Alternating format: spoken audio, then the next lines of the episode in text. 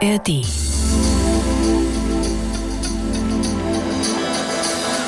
Herzlich willkommen zu Meyer Burkhardts Frauengeschichten, dem Podcast von NDR Info. Diesmal ist die in Israel geborene Berlinerin Shelley Kupferberg zu Gast. Sie ist eine gefragte Moderatorin für Lesungen und Veranstaltungen. Sie ist Journalistin und arbeitet als freie Redakteurin. Eigentlich hat sie damit genug zu tun, aber ihre Familiengeschichte ließ sie nicht los. Und so schrieb sie einen Roman über das Schicksal ihres Urgroßonkels Isidor, von dem der Spiegel schrieb, dieser Roman sei ein literarischer Stolperstein. Freuen Sie sich auf das Gespräch mit der Bestsellerautorin Shelley Kupferberg. Dieses und viele andere Gespräche aus der Reihe Meyer Burkhardts Frauengeschichten finden Sie übrigens in der ARD Audiothek. Liebe Shelley Kupferberg, ich bin ein sinnlicher Mensch. Ich unterstelle, wir kennen uns nicht so gut. Sie sind es auch und haben vielleicht eine, eine, ein Verhältnis zu Düften, zu Gerüchen. Wie riecht für Sie Heimat? Wie riecht für mich Heimat? Ja, da gibt, da wird's schon kompliziert, weil ich tatsächlich mehrere Heimaten in meinem Herzen trage. Sie haben es gerade gesagt, ich bin in Israel geboren. Stimmt, um genau zu sein, in Tel Aviv. Tel Aviv liegt bekanntlich am Meer. Und somit ist Heimat tatsächlich auch die Meeres Brise, der Geruch nach Meer. Und egal, ob ich an der Ostsee bin oder eben am Mittelmeer, dieser Geruch, der evoziert irgendetwas in mir, was sich möglicherweise wie Heimat anfühlt. Tel Aviv ist eine sehr quirlige, junge, volle Stadt. Deswegen kann es auch durchaus nach Benzin, Abgasen und anderen Großstadtgerüchen duften. Das mischt sich da rein. Und dann gibt's natürlich Berlin. Berlin ist meine jetzige und langjährige Heimat? Wie riecht Berlin? Das kommt sehr darauf an, wo man gerade ist. Ob im Grunewald oder am Kurfürstendamm oder sonst wo. Aber mehr gibt es dort nicht. Also ich würde sagen, das Meer ist es eigentlich. Teilen Sie meine Beobachtung, liebe Shelley Kupferberg, dass warme und Tel Aviv ist eine warme, eine heiße Stadt am Mittelmeer, dass warme oder heiße Orte mehr riechen als kalte Orte. Das ist in jedem Fall so und dank der Klimakatastrophe spüre ich das auch in einer Stadt wie Berlin im Sommer, ja, die absolut um einiges heißer ist als noch in der Zeit, als ich klein war. Und manchmal ertappe ich mich dabei, wie ich denke, Mensch, das riecht jetzt hier wie nach Tel Aviv. Und das liegt in jedem Fall an den heißen Temperaturen, ja. Sie haben gerade äh, beiläufig erwähnt, dass Sie mehrere Heimaten haben. Kann ein Mensch mehrere Heimaten haben? Irgendwie schon, glaube ich ja. Daran glaube ich. Und dieses Hybride finde ich auch spannend, weil man immer die Chance hat, sich vielleicht auf eine andere Weise von Heimat dann auch wiederum zu distanzieren hm. und ein bisschen von draußen drauf zu schauen und anders nachzudenken darüber. Man sieht vielleicht Dinge, die andere als selbstverständlich erachten. Ja, ich denke, das geht.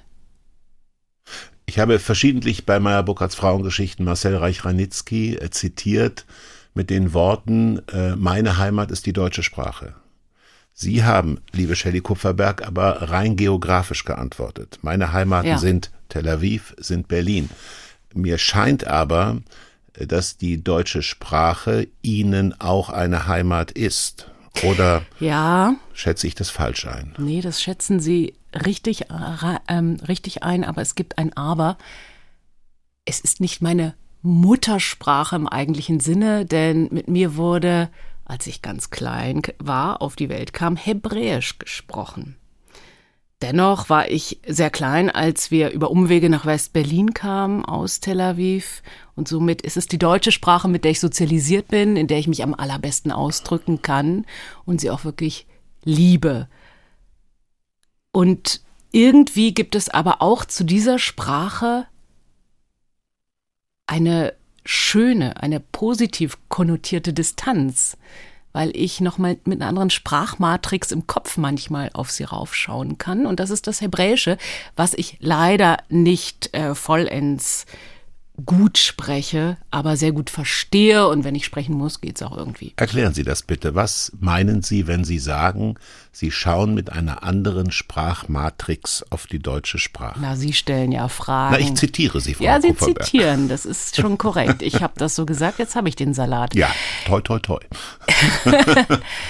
Ja, ich habe die ersten drei Lebensjahre eben eine andere Sprache gehört, von der war ich umgeben, voll und ganz und habe sie angeblich auch wie man so als Dreijährige spricht, ganz anständig gesprochen bis zu dem Zeitpunkt. Und dann kam der Bruch und wir waren eben in Deutschland und wie Kinder so sind, zumal Mitte der 70er Jahre, als ich Kind war, war es nicht so en vogue, mehrere Sprachen äh, zu sprechen, beziehungsweise wollte man sich als Ausländer integrieren und anpassen und nicht negativ auffallen. Und somit habe ich offenbar, ich kann mich nicht mehr bewusst dran erinnern, aber ich habe dann im Kindergarten festgestellt, ich möchte lieber, dass meine Eltern mit mir bitte Deutsch sprechen ich möchte nicht anders sein als ja. die anderen, wie man als Kind halt so ist. Ne? Kinder wollen nicht anders sein. Richtig. Ja. Und meine Eltern haben dem nachgegeben, weil eben bilingual, na ja, daran war man damals noch nicht so wahnsinnig hm. interessiert. Man hat es weniger als Potenzial, als, als Defizit gesehen. So, also diese ersten drei Lebensjahre, glaube ich, sind schon prägend dafür, dass ich für den Klang einer Sprache ein großes Ohr habe kann aber auch daran liegen, dass ich Musik sehr gerne mag. Ich wollte in meinem ersten Leben Flötistin, Soloflötistin werden. Ich mache sehr viel Musik bis heute und habe in Ihrem ersten Leben. In meinem ersten Leben, ja. Also ich treffe Sie jetzt hier in Ihrem zweiten Leben. Ja, könnte das zweite, vielleicht ist es sogar das dritte, möchte ich fast meinen. Denn äh, interessant. Ja, ich Sie fühlen, Sie führen mehrere Leben, Frau Kupferberg das sage ich so zum ersten Ein Mal. Filialbetrieb. Ja. Ein Filialenbetrieb, verschiedene Zweigstellen, ja. Naja, also das war so mein erster beruflicher Wunsch, Musikerin ja. zu werden. Also ich, ich liebe Klänge und Melodien und äh, Zäsuren, die auch zur Musik gehören. Es kann auch diesem musikalischen Ohr ja. geschuldet sein, dass ich irgendwie auf Sprachen, das Italienische ist seit einigen Jahren auch in mein Leben gekommen durch meinen Mann, der Italiener ist, auch äh, durchaus klang- oder phonetisch, wie gesagt, schaue. Und so schaue ich auch auf die deutsche Sprache. Man ist ja auch in, äh, in dem Zuteilen seiner Sympathie oder seiner Liebe, sei es gegenüber Menschen, sei es gegenüber einer Sprache ungerecht. Äh, man ist subjektiv. Ich beispielsweise liebe die italienische Sprache und alle Spanierinnen und Spanier mögen es mir verzeihen, denke immer, wenn ich in Spanien bin, warum sprechen die nicht Italienisch? Weiß, aber ja, wenn Sie meinen Mann fragen, ich frage den, sag mal, klingt das Italienische für dich schön? Sagt er, nö, das brasilianische Portugiesisch ist viel schöner. Auch schön. Auch interessant. Auch schön. Sie haben einen äh, großartigen, ja, ist es ein Roman? Es ist eine Erzählung, ich will das literarisch nicht einordnen, aber Sie haben ein großartiges Buch geschrieben, Isidor, das ein großer Bestseller geworden ist, Isidor, ein jüdisches Leben. Und bevor wir über das Buch ein wenig reden, ähm, möchte ich Ihnen eine andere Frage stellen. Sie gehen so sensibel und fulminant mit der deutschen Sprache um, die Sie ja nicht als erste Sprache gelernt haben, so dass ich mich frage, hat in Ihrer Kindheit, in Ihrer Jugend in West-Berlin beim Armbrotstisch, beim Frühstück, am Wochenende, Gab es da in Ihrem Elternhaus das, was man einen literarischen Diskurs nennt? Nein. War es ein Haus voller Bücher? Jein. Auch eine schöne Frage, all dieweil bei den Großeltern habe ich das erlebt. Mütterlicherseits, die Großeltern hatten eine Wohnung voller Bücher, tausende von Büchern in Tel Aviv, fast alle deutschsprachige Bücher. Und meine Schwester und ich, wenn wir dort zu Besuch waren in den Ferien, haben uns immer einen Spaß daraus gemacht, so ein Ratespiel zu machen. Wo steht Ilja Ehrenburg? Wo steht Bertolt Brechts Puntila? Und dann und musste die Matti. andere genau wow. suchen gehen. Ja. Also somit bin ich schon auf eine Weise in einer literarischen Welt groß geworden, die allerdings dann von den Eltern so nicht eins zu eins übernommen worden ist in West-Berlin.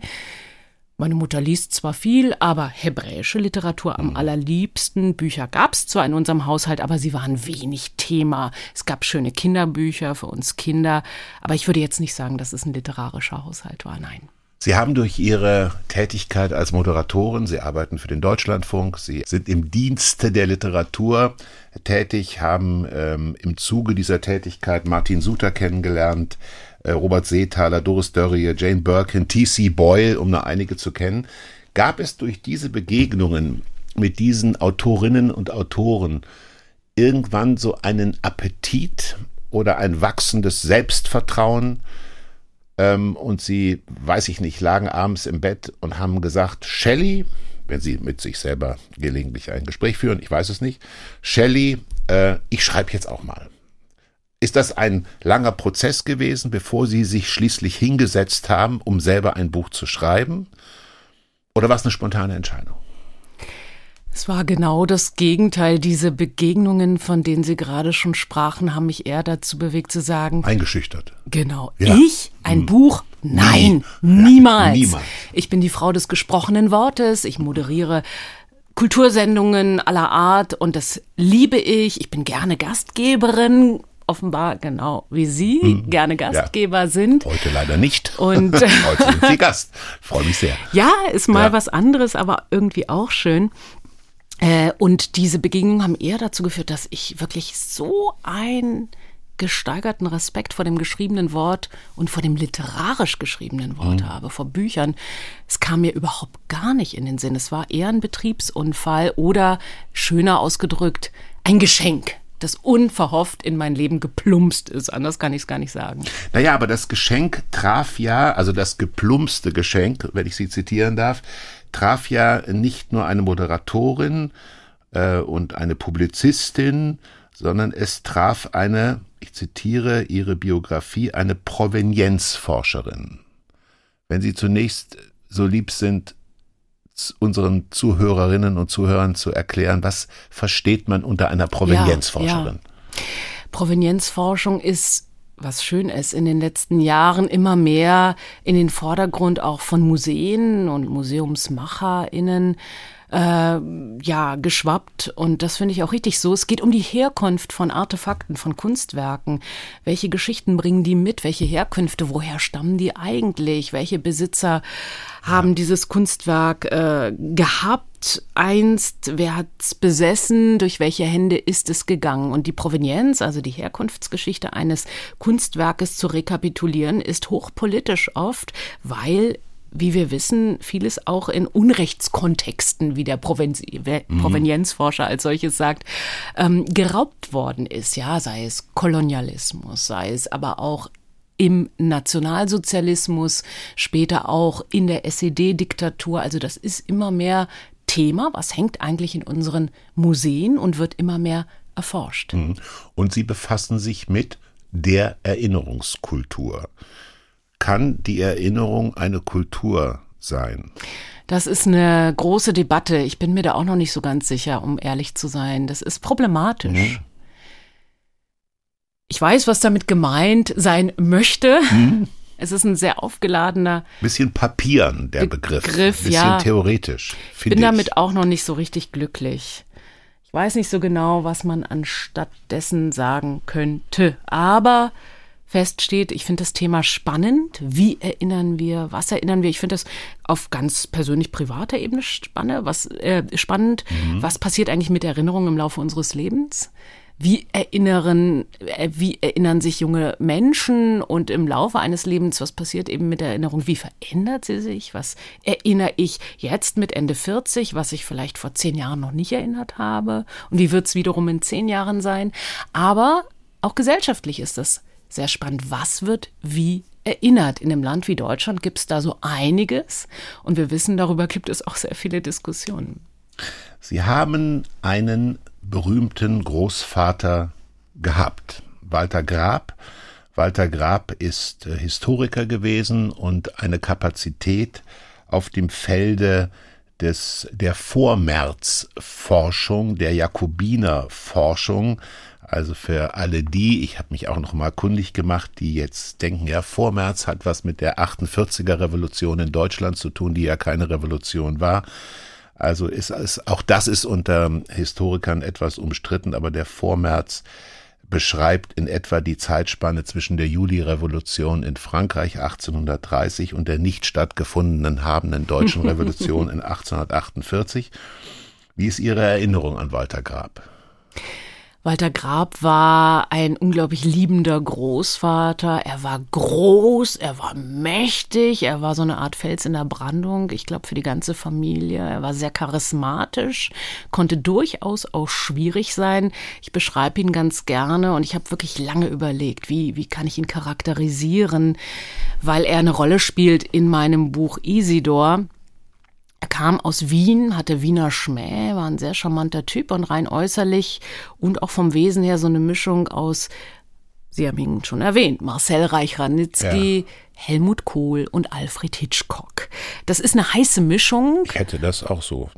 Ne? Sofort. Ja. ich habe wirklich lange überlegt. Ja. Also streitsüchtig, witzig pointiert und äh, auch sehr klug und gewitzt, eben wie Marcel Reich-Ranitzky, nicht lispelnd und mit Wiener Schmäh. Das Was hatte er von Hitchcock? Von Hitchcock hatte er das Äußere. Also ah. irgendwie Mann im Hut und Mantel. Ähm, ja, viele haben gesagt, ach, Walter ja. sieht aus wie Alfred Hitchcock. Und das stimmt. Das ist tatsächlich so. Und so eine Statur eben wie Helmut Kohl in seinen besten Jahren. Politisch ganz anders, keine Frage. Ihn haben eher linke und demokratische ähm, Bewegungen, revolutionäre Bewegungen, Sie haben es ja schon erwähnt, interessiert. Er war ein unglaublich liebender und fürsorglicher Großvater und ich bin froh, dass ich ihn lange Zeit noch als Erwachsene erleben durfte. Ich habe viel von ihm gelernt. Was haben Sie von ihm gelernt? Ich habe von ihm gelernt, äh, Dinge zu hinterfragen, genau zuzuhören, überhaupt Fragen zu stellen. Mhm. Ich glaube aber, ich habe von ihm auch ein gewisses Selbstbewusstsein geerbt, sich hinzustellen, vor Menschen etwas zu erzählen, auch einen Punkt zu haben, eine Haltung zu haben. Mein Großvater war ein sehr politischer Mensch, ohne Haltung ging bei ihm gar nichts. Und auch in den Gesprächen mit uns Enkeltöchtern hat er das irgendwie auch abverlangt. Ja. ja wie steht man zu den Dingen? Sag es. Sag es. Sag, was wahr Trau ist. dich. Ja. So sieht's aus. Und ich bin ja. ihm sehr dankbar darum. Und Sie erwähnten gerade, er war ein, damals sagte man ja nicht das Wort äh, dick, man sagte stattlich. So sieht's aus. Und meine Großmutter auch. Meine Großmutter schätzte stattliche äh, Männer und die Männer trugen Hut. Sie trugen Hut. Er trug dazu immer noch so einen langen Trenchcoat und eine ja. lederne Aktenmappe und immer ein äh, gebügeltes Hemd mit einem Polunder und einer Krawatte. Also er war irgendwie auch eine sehr europäische Erscheinung. Ein Herr. Ein Herr ein in Herr. diesem Tel Aviv. Heute würde man fast sagen, aus der Zeit gefallen, aber gut, er ist jetzt auch 20 Jahre schon nicht mehr unter uns. Damals als älterer Herr war das eben so. Walter Grab ist nicht der Isidor. Ähm, ich spreche von ihrem Buch, das diesen Titel trägt, Isidor, ein jüdisches Leben. Shelley Kupferberg ist zu Gast bei Meyer Burkhardts Frauengeschichten. Walter Grab ist es nicht. Aber Walter Grab hat als junger Mann, als Junge, diesen Isidor kennengelernt. Nun lüften wir mal das Geheimnis. Isidor ist ein Mensch, der ähm, eigentlich gar nicht Isidor heißt. Isidor ist ein Mensch, der gar nicht Isidor heißt. Isidor war mein Urgroßonkel. Jetzt denkt man, auweia, das ist aber weit entfernt. Was hat sie denn mit dem? Da sind sie die Urgroßnichte. So sieht es aus. Wir müssen aus. ja mal da ein bisschen Ordnung rein. ja, ich musste für mich auch erstmal ja. Ordnung schaffen. Wer ja. war er denn eigentlich? Ja. Und mein Großvater Walter war sein Neffe. Und mein Großvater Walter war eben in Wien geboren und aufgewachsen und mhm. musste jeden Sonntag zu seinem Onkel ins Palais. Denn Isidor war ein Mitglied der sogenannten Feinen Gesellschaft in Wien und äh, gab jeden Sonntag Bankette bei sich im Palais und war kinderlos und hat es gerne gemocht, wenn mein Großvater dazu kam als Teenager, weil er mein Großvater Sonntag für Sonntag so ein bisschen wie so ein Zirkuspferd vorführen wollte. Mein Großvater Walter war als Jugendlicher schon sehr belesen, sehr wissbegierig und hat es offenbar auch irgendwie hingekriegt, Konserva Konversation zu führen mit diesen Menschen, die da an den Tischen oder an der Tafel saßen bei Isidor. Ja, und dann gab es jeden Sonntag vor versammelter Mannschaft eine Wissensfrage an Walter, wenn das große, wunderbare Mittagsmenü vorüber war und äh, Walter musste dann performen, stand der Pede. Aus dem Stuhl heraus schnellen und eine Antwort zu einer historischen Frage genau. präzise beantworten. So sieht es aus. Das ist ich ja hab, albtraumhaft. Das ist eigentlich. albtraumhaft ja. und irgendwie auch äh, völlig autoritär auch aus der Zeit gefallen, irgendwie auch exzentrisch, inszenatorisch. Ja. Also ich hatte das sofort, immer wenn Walter uns Enkeltöchtern von dieser Szene erzählte, er mimte das so. Ja. In seiner, er hatte durchaus auch ein schauspielerisches Talent in seiner wunderbaren Wiener Schmähart. Und dann kam so eine Frage, wer schlug die Schlacht im Jahre so und so? Und Walter sprang auf und sagte, das war Feldherr so und so ja. im Jahre. Frag mich was, Sätzen bestanden. Ja. Und das war eben dieser Onkel Isidor, der Stimmt, er hieß eigentlich anders. Moment, aber ähm, Walter hat diese äh, Fragen alle zur Zufriedenheit des Isidor, der anders hieß, beantwortet. Das heißt, er war ein früh gebildeter. Laut Frage. Familienerzählung selbstverständlich. Ja, alles andere wäre auch gar nicht in Frage gekommen. Wenn ich ein Buch äh, aufschlage und zögere, es zu kaufen und dann später zu lesen, ich gebe zu, ist für mich der erste Satz oder die ersten drei Sätze immer äh, ein bisschen, äh, entweder es verführt mich oder auch nicht. Und ähm, ich darf die ersten zwei, drei Sätze Ihres Buches Isidor kurz vorlesen. Zitat. Mein Urgroßonkel war ein Dandy. Sein Name war Isidor oder Innozenz oder Ignaz. Eigentlich aber hieß er Israel. Doch dieser Name war zu verräterisch. Zitat Ende. Darin steckt natürlich beides. Darin steckt die Geschichte eines Abenteurers und darin steckt aber auch schon die Geschichte einer tragischen Figur. War es schwierig, äh, in den Annalen der Geschichte, der Familiengeschichte, diese Figur herauszukristallisieren, liebe Shelley Kupferberg, oder hat sie dieser Isidor schon als Kind begleitet hm. in Erzählungen? Das war ein, weiß ich nicht, bunter Hund, wie war das? Wann trat er in Ihr Leben? Also ganz bewusst trat er sehr spät in mein Leben. Mein Großvater Walter erzählte ab und an, als wir Kinder waren, von diesem Onkel, von dieser Bankettszene, aber das hatte ich irgendwie verdrängt. Ich habe vor einigen Jahren eine internationale Tagung in Berlin moderieren dürfen zum Thema Provenienzforschung. Hm, da sind wir schon ja. wieder bei diesem Begriff zu NS-Raubkunst und fand das Thema so spannend. Und während dieser Tagung hatte ich plötzlich diesen Gedanke im Kopf, Mensch, du hattest doch angeblich in Wien einen schwerreichen Urgroßonkel, der angeblich in einem Palais lebte. In einem Palais in den 10er, 20er, 30er Jahren muss doch Kunst gehangen haben. Mhm. Das war der Gedanke, der initial zündende Gedanke eigentlich zu diesem Projekt Isidor, denn ich begab mich dann nach dieser Tagung in die Recherche auf die Spur und wollte es wissen. Und äh, fand heraus, ja, es gab ihn, er lebte in einem Palais, er besaß mhm. Kunst und er nannte sich eben mal Ignaz, mal Isidor, mal Innozenz. Ja. Allein dieser Name dachte ich schon, Mensch, was war denn das für eine Type, sich erstens drei Namen zu geben, ja. ja, um als Jude nicht erkannt zu werden. Und darin liegt eben schon ganz viel Sprengkraft in dieser Person. Und dann noch Innozenz. Vielleicht wollte er Papst werden. Ich weiß es ja nicht, was er alles vorhatte. Aber so trat er also in mein Leben. Und ich fragte mich, ich wusste, was mit ihm passierte. Er wurde von den Nazis, ich würde mal sagen, in Raten ermordet. Mhm. Aber was ist mit seiner Kunst passiert? Das hat mich interessiert und das habe ich angefangen zu recherchieren und das war ein kleines Privatprojekt.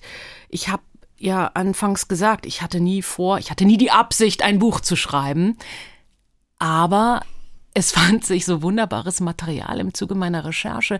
Ich fragte mich dann auch, Mensch, der kam doch aus ganz ärmlichen Städtelverhältnissen aus der Ultraorthodoxie, das hatte ich noch aus Erzählungen meines Großvaters im Kopf, die dann auch nach und nach, und da sind wir schon wieder beim Thema Erinnern, plötzlich erinnerte ich mich dann ja. doch an ein paar Dinge, die mein Großvater über ihn erzählte, die ich schon vergessen hatte. Falls jemand nicht weiß, was das Wort Städtel. Oh ja, ein bedeutet? kleines Dörfchen, ärmlich, ja. sehr orthodox, Lukutni, jüdisch geprägt, Ja. eben Städtel, Jiddisch. Lukutni, Lukutni wirklich ein ganz kleines ostgalizisches Kaff, also der, der historischen Region im KUK, heute Ukraine, Polen, bei Lemberg. Um sicher zu gehen. er Galizien, nicht Spanien. Nicht Spanien, Galizien, nein. Lemberg, heute Lviv, heute Ukraine. Genau. Ursprünglich mal KUK.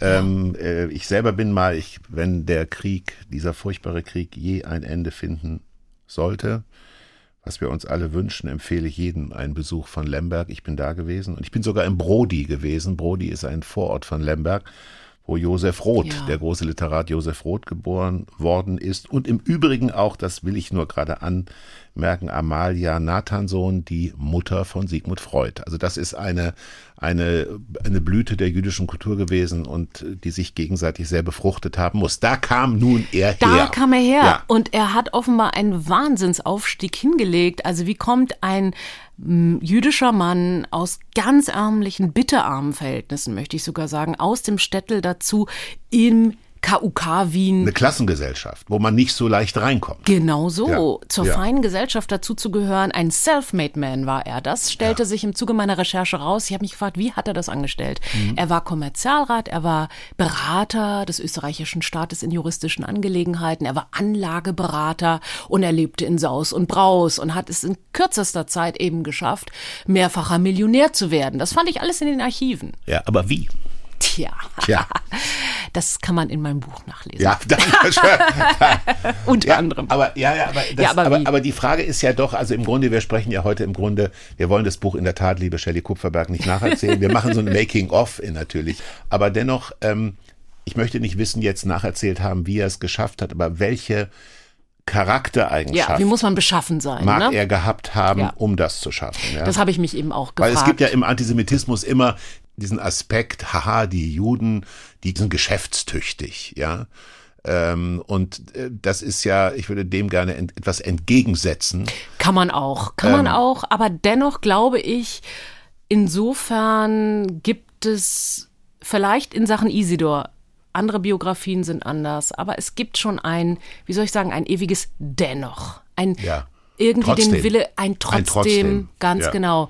Trotz dieser jüdischen Misere, aus der er eigentlich stammte, aus Mhm. der Ultraorthodoxie, aus dieser Armut, aus dieser Städtelkultur, die sehr rückständig war. Insofern, als die Menschen dort lebten, wie seit Hunderten von Jahren, sehr religiös, sehr ärmlich, natürlich, weil der Antisemitismus omnipräsent war, zum guten Ton gehörte und diese Menschen immer wieder von Verfolgung, von gewaltvoller Verfolgung auch betroffen waren. Und da wächst dann um 1900, Isidor selbst war 1886 geboren, um 1900 eine Generation heran, die den technischen Fortschritt nicht nur den technischen, überhaupt die Moderne, die ja auch Einzug hielt in diese Städte, ja, oder zumindest bekam man sie mit, mitbekommt und sich denkt, nee, so nicht. Und da kommt dieses trotzdem und offenbar war er auch ein ganz kluges Kerlchen, sehr wissbegierig. Er hatte äh, noch vier Geschwister, es waren insgesamt fünf. Sie alle machten sich auf nach Wien und wollten das Jüdischsein mehr oder weniger abstreifen, nicht erkannt werden als solche, nicht markiert sein als solche, weil die Atmosphäre eben eine sehr antisemitisch aufgeladene war. Und vor allem wollten sie ein anderes Leben. Sie wollten nicht mehr in dieser Armut und Provinzialität leben. Sie wollten etwas anderes. Wie muss man also beschaffen sein? Auch das habe ich mich gefragt. Was für einen Charakter muss man haben, um es wirklich wissen zu wollen? Also, ich glaube, man muss bereit sein, Scheitern in Kauf zu Ja, nehmen. unternehmerisch sein. Unternehmerisch auf Ja. jeden Fall. Er war es. Er hat äh, Jura und Ökonomie studiert, hatte offenbar ein gutes Händchen und war wirklich, ja, Klischee, aber in dem Fall haut es hin, bei den anderen Geschwistern weniger. er war ein guter Geschäftsmann. Er war offenbar der richtige Mann am richtigen Ort, an der richtigen Stelle zur richtigen Zeit, Und wenn es drauf gespürt. ankam. Und er hat's gespürt. Und hatte ein Gespür dafür. Er war ein sehr charismatischer Typ. Er war sicherlich auch streitlustig und streitbar, konnte aber auch sehr charmant sein, hatte ein Fable für die schönen Künste, liebte den Luxus, hatte aber auch eine Grandezza, eine Großzügigkeit und war eben jemand, der es gewagt hat. Und ich glaube, all diese Dinge haben ihn dazu gebracht, dass er irgendwann Teil dieser sehr anerkannten, feinen, guten wohlsituierten Wiener Gesellschaft wurde. Und er kam in ein Wien, das einen Oberbürgermeister hatte, Karl Lueger, nach dem heute noch eine bedeutende Straße benannt ist, der ein bekennender Antisemit war. Er hat diesen Antisemitismus aber unterschätzt in seiner Gefahr. Ähm, das will ich noch hinzufügen. Er hatte ein großes Fäbel für die Frauen. Ja. Durchaus. Und äh, da taucht eine Frau auf, auch das wollen wir nur anreißen, damit, liebe Shelley Kupferberg, die heute zu Gast bei Meyer Burkhardts Frauengeschichten ist, damit wir nicht zu viel verraten, aber es ist auch sehr spannend. Er hat eine, eine Liebe gehabt, äh, Ilona von Heimersee. Ich hoffe, ich spreche sie richtig aus. Und ähm, der Cineast, die Cineastin wird sagen, Moment, äh, die ähm, ist doch mal auch später in amerikanischen Filmen mit Marilyn Monroe aufgetaucht. Da gibt es einen heute noch auch abrufbaren Film Love Happy heißt der. Ähm, wie ist er denn, wie hat er die Frau kennengelernt? Ja, Tja. das ist eine der großen Überraschungen bei meiner Recherche gewesen. Ich habe irgendwann so viel unglaubliches Material gefunden über diesen Mann. Von ihm selbst kaum. Ähm, das heißt, ich musste so ein bisschen einkreisend äh, mhm. arbeiten, ja, das, das Umfeld abgrasen und da habe ich irres Zeug gefunden in den Archiven dieser Welt. Dazu kamen noch Familienbriefe.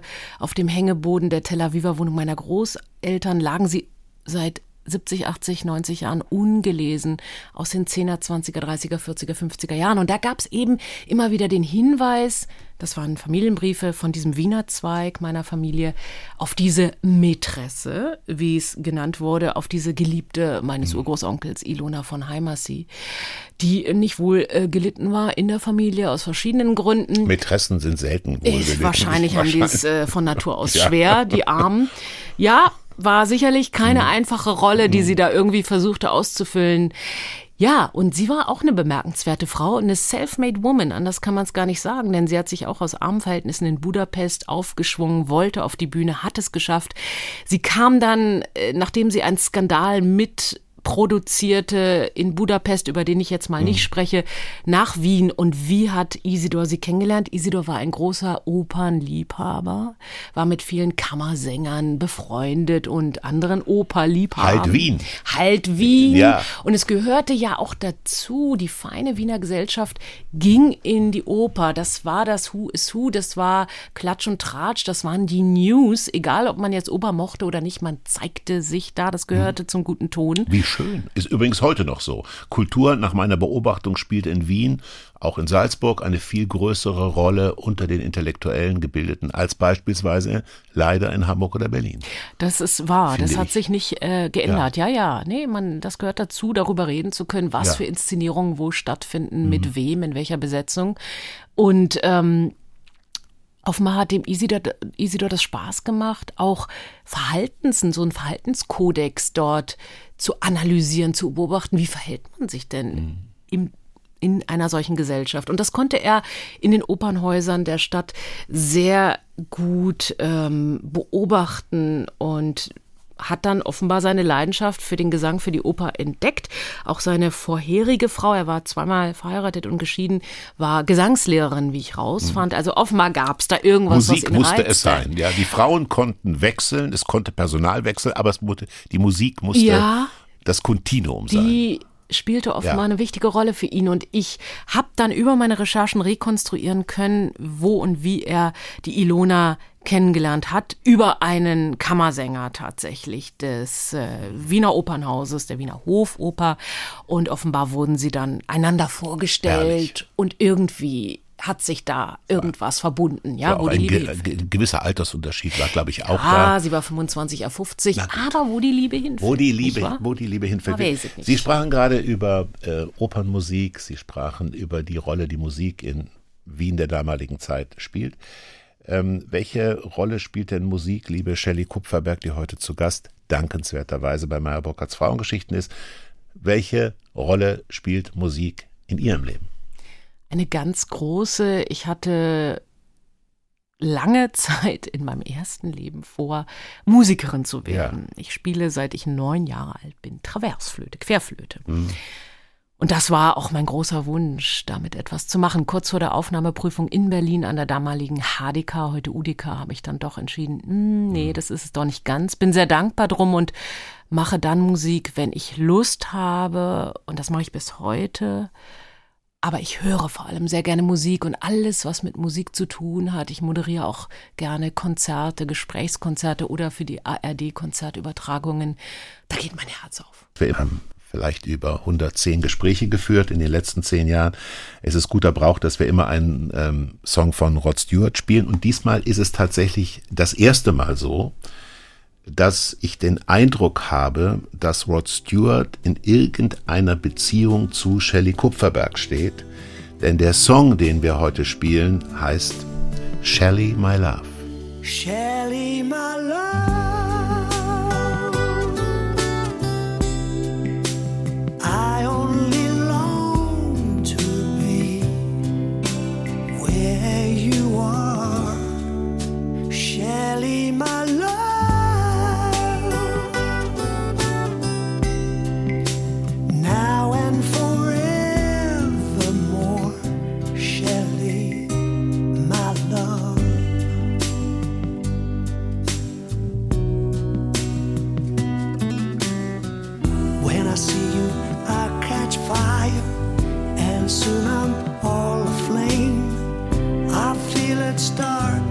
Whenever you call my name.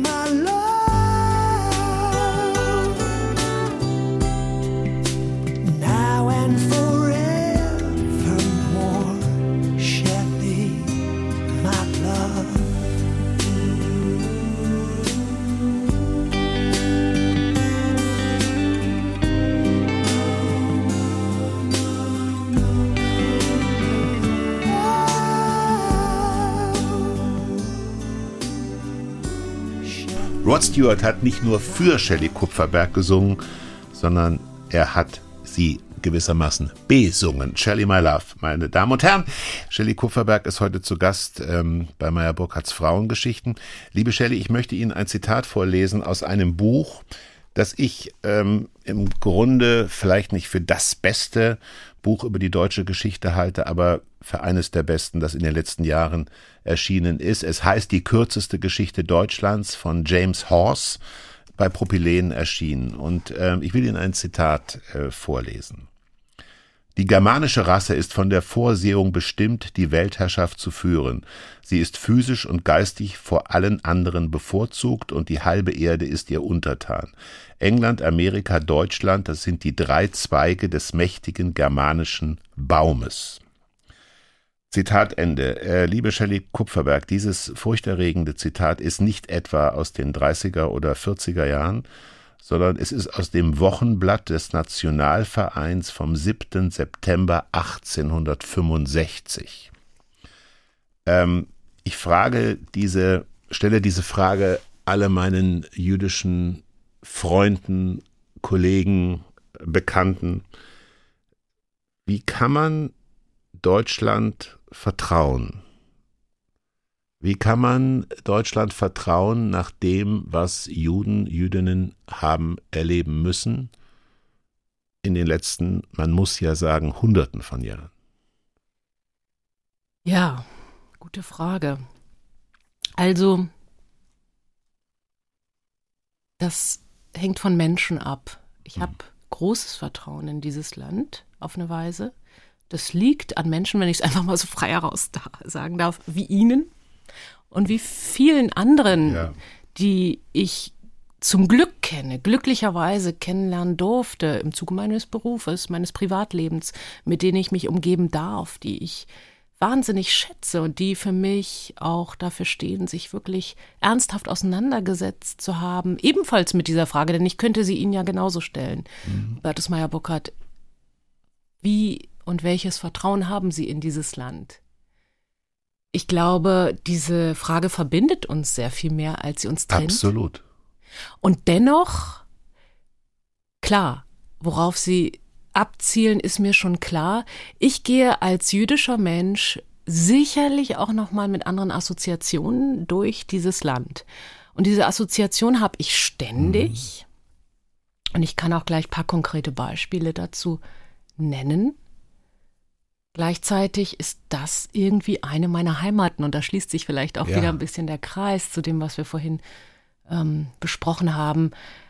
Ich reibe mich auch sehr viel an diesem Land und der Geschichte, aber Reibung ist ja eine physische ja. oder ja physikalische Kraft vielmehr, die ja auch auf eine Weise Energie erzeugt, mhm. im besten Fall Wärme. Das ist nicht immer der Fall. Also ich kenne genug Menschen, die mir das Vertrauen immer wieder geben. Und ich bin Gott sei Dank auch nicht so aufgewachsen mit diesem Misstrauen. Mm, ich bin mit dem Bewusstsein aufgewachsen, zu hinterfragen, achtsam zu sein. Ich würde behaupten, dass ich mit so einem gewissen jüdischen Sensorium auf die Welt gekommen bin. Es gibt so mhm. Antennen, ja. Ich bin schnell skeptisch, auch wenn ich von politischer Seite dazu was höre oder irgendwas höre, wo ich denke, na, oder wenn ich so seismografische Bewegungen äh, gesellschaftlicher Art wahrnehme. Das gibt mir viel zu denken und äh, darüber spreche ich aber mit vielen tollen Menschen und ich glaube, das wiederum gibt mir das Vertrauen. Ich bin durchaus ein positiver Mensch, ich liebe das Leben und wenn ich hier die ganze Zeit mich mit dieser Vertrauensfrage zermürben würde, könnte ich wahrscheinlich hier nicht leben. Mhm. Ich tue es aber dennoch und ich schätze diese Reibung, weil sie auch ein konstruktives Moment für mich hat. Mhm. Mit den Assoziationen meine ich beispielsweise Berlin-Schöneberg, dort lebe ich, es gibt eine S-Bahn-Station, die S1, die führt in der einen Richtung nach Wannsee, in der anderen Richtung nach Oranienburg. Und jedes Mal, wenn ich auf diesem Gleis stehe, denke ich, Wannsee, das Haus der Wannsee-Konferenz. Ja. Dort ist die sogenannte Endlösung der Judenfrage beschlossen Oliver worden. Oliver Berben hat darüber einen beachtlichen Film gemacht. Ganz genau. Ja. Der ja erst äh, vor, mhm. ja, letztes Jahr ja. Großartig ähm, ins Fernsehen kam und in unglaublich viele Länder verkauft worden ist, wie ich neulich gelesen habe. Und Oranienburg, das steht für mich für das KZ, KZ Sachsenhausen, ja. ganz genau. Ich weiß nicht, ob jeder diese Assoziation hat, der in Berlin herumwandelt. Und von denen gibt es so viele. Und tagtäglich habe ich diese Assoziation. Mhm. Also für mich ist kein Ort unbeleckt. Traue keiner Grünfläche. Das ist einer meiner Lieblingszitate eines Ostberliner äh, Essayisten Heinz Knobloch. Ich liebe es. Traue keiner Grünfläche? Traue keiner Grünfläche. Ich will das verstehen und tue es nicht im Moment. Naja, das hat zu tun, vor allem in einer Stadt wie Berlin, mit den Bombardements und mit den so. Lücken zwischen den Häusern, die ja. es einst gab, inzwischen ja kaum. Ich meine, natürlich in der ganzen Welt kann man das sagen, ja, traue keiner Grünfläche. Du weißt nicht, was da drunter sich ja. mal, ja, Nein, ich, ähm, verborgen hat ähm, muss sagen, ich bin auch in einer gewissen Reibung groß geworden. Ich will das gerne kurz erwähnen. Meine Großmutter war eine überzeugte Antifaschistin, die den schönen Satz gesagt hat, ähm, zu einem Mann, wenn Sie stolz sein wollen auf Ihr Volk, dann empfehle ich Ihnen den Beruf des Imkers.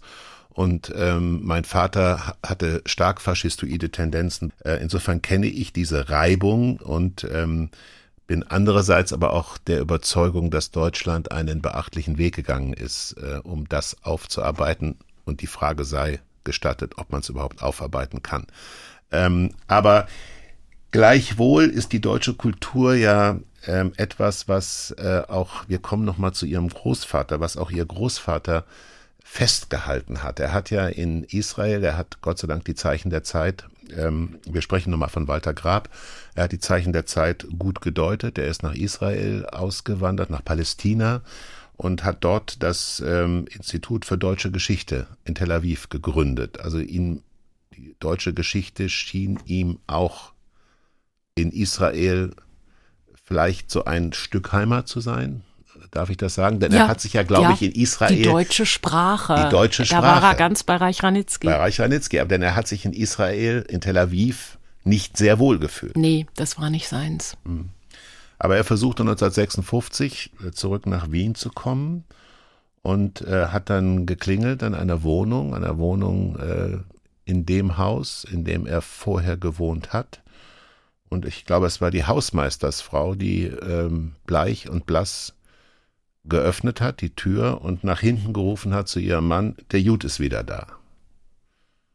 Ähm, sie hatte Sorge, dass ähm, ihr Großvater die Möbel, die da waren, die er, glaube ich, über die Schulter dieser Dame in Anführungsstrichen gesehen hat. Diese Möbel hatte er wiedererkannt. Es waren Möbel seiner Eltern. Ähm, ich kann nur vermuten, er ist nicht in Wien geblieben. Nee, damit war seine Entscheidung gefallen. Er hatte, Sie sagten es, Palästina war nicht seins. Mhm. Und er hat mit dem Gedanke gespielt, Mitte der 50er Jahre wieder zurückzugehen, möglicherweise anknüpfen zu können an ein Leben, das mal war. Ja. Und musste eben anhand dieser Szene feststellen, nee, anknüpfen ist nicht. Nee. Solche Begegnungen wird es auf Schritt und Tritt geben. Ja. Das ist natürlich bitter. Ihr Buch über Isidor ähm, endet mit dem Spaziergang auf dem Friedhof in Wien. Und ähm, Isidor, das sei nochmal in Erinnerung gerufen, war ihr Urgroßonkel, ähm, der verarmt und elend 1938 verstarb. Sie haben gerade gesagt, die Nazis haben ihn quasi in den Tod, in Raten in den Tod getrieben. Ähm, aber sie hatten auf diesem Friedhof eine besondere Begegnung. Mhm. Das mit, stimmt. Mit wem? Tja, soll ich das jetzt verraten? Ich, Sie kommen nicht drum rum. Ich komme nicht drum Sonst tue ich es. Ja, gut, dann.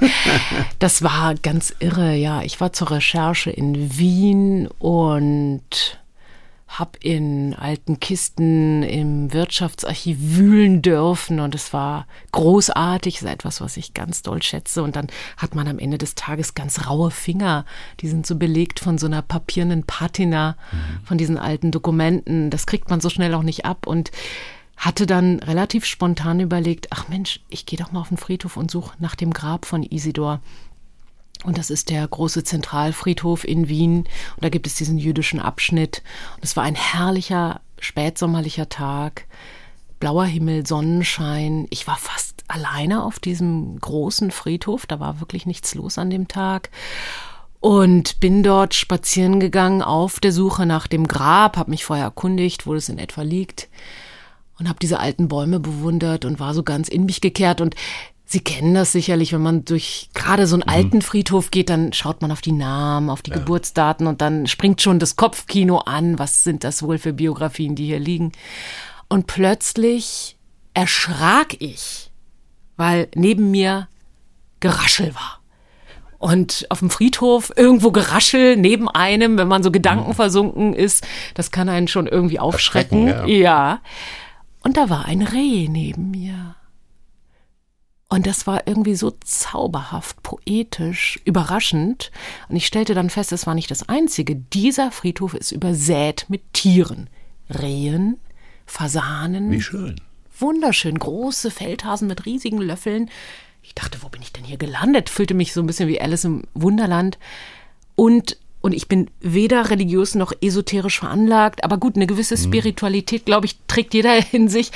Wie dem auch sei, ich könnte es spätestens an dieser Stelle geworden sein, denn als ich endlich das Grab am anderen Ende des Friedhofs fand von Isidor, stand davor ein Reh und erwartete mich. Und das ist nicht gelogen. Es mag der Grund sein, warum ein Reh auf dem Buchcover ihres wunderbaren Buches ist Isidor ein jüdisches Leben. Am Ende des Buches habe ich ein Gedicht gefunden. Das Gedicht hat ihr Großvater, der berühmte Historiker Walter Grab, gedichtet am 21. April 1936. Er war damals 17 Jahre. Haben Sie dieses Gedicht, das da heißt, merkt auf, auch auf dem Dachboden gefunden in Tel Aviv? Ja, ich fand nicht nur Familienbriefe, ich fand auch Dokumente, Dokumente der Flucht einiger Verwandte, ich fand einige Fotos und ich fand eben ein Heft mit Gedichten. Offenbar hat mein Großvater auch Ja, das ist auch putzig und berührend gedacht. Er wird ein großer Literat. Er hat die deutsche Sprache wirklich ein Rilke. verehrt. Ein, ein Rilke. Irgendwie sowas. Ja. Und es ist deswegen so putzig, weil er in unterschiedlichen Stilen gedichtet hat. Manchmal eher à la Goethe, Schiller und dann mal eher Rilkehaft und manchmal so ganz äh, sozialistisch angehaucht. Dann kommt so ein Brechtscher Ton da rein. Ja. Also es ist herrlich, ja. Er hat sich aus ja, hat sich versucht sozusagen, ausprobiert. Ich möchte Sie bitten, liebe Shelley Kupferberg, das Gedicht Ihres Großvaters einmal vorzutragen. Es ist das Gedicht eines 17-Jährigen, das darf man nicht vergessen, aber es ist gleichzeitig das Gedicht, das in erschreckender Weise auch in die heutige Zeit passt. Ja, weswegen ich das Gefühl hatte, das muss hier mit rein. Es heißt, merkt auf. Merkt auf, ihr Völker alle. Hört, was ich euch sage jetzt. Durch der Reden Widerhalle, durch der leeren Worte Schwalle werdet ihr zum Krieg gehetzt. Habt ihr alle schon vergessen, welcher Strom des Blutes floss, als, vom Völkerhass besessen, ihr euch habt im Mord gemessen, mit des Lebens Weggenoss? Könnt ihr euch denn nicht entsinnen an den Hunger, an die Not, als, den Krieg nur zu gewinnen und der Schande zu entrinnen, ihr auf euch nahmt bitteren Tod? Nun so wird es wieder werden, wenn ihr euch nicht Klarheit schafft, wenn ihr Ruhe wollt auf Erden, müsst ihr anders euch gebärden, als vergeuden so die Kraft. Lasst Vergangenheit euch nützen, dass die Zukunft besser sei. Ihr müsst friedlich euch beschützen, dann erst werdet ihr besitzen echte Freundschaft, wahre Treu. Vielen Dank. Shelley Kupferberg war zu Gast bei meiner Burkhards Frauengeschichten. Es war eine besondere Stunde. Ich danke Ihnen, dass Sie meiner Einladung gefolgt sind. Ich danke für das schöne Gespräch. Meyer Burkhardts Frauengeschichten. Wenn Ihnen das Gespräch gefallen hat, freuen wir uns über positive Bewertungen und Weiterempfehlungen.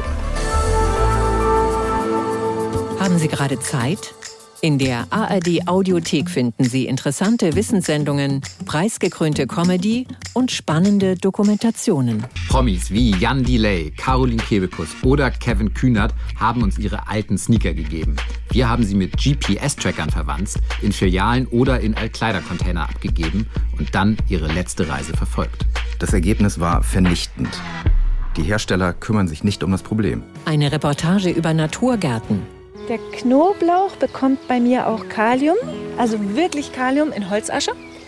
Und offensichtlich gefällt das den Erdbeeren.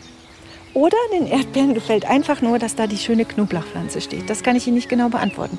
Auf alle Fälle klappt es gut. Gespräche über Musik bei Urban Pop. Was hast du gedacht, als du zum ersten Mal Musik von Kate Bush gehört hast? Was ist das? Diese Stimme die erstmal hoch ist und dann aber zu diesem wunderbaren Refrain aufsteigt, der sie immer wiederholt. Und ich meinte ihren ersten großen Hit Wuthering Heights. Suchen, finden, entspannen. Ostern mit der ARD Audiothek. ARD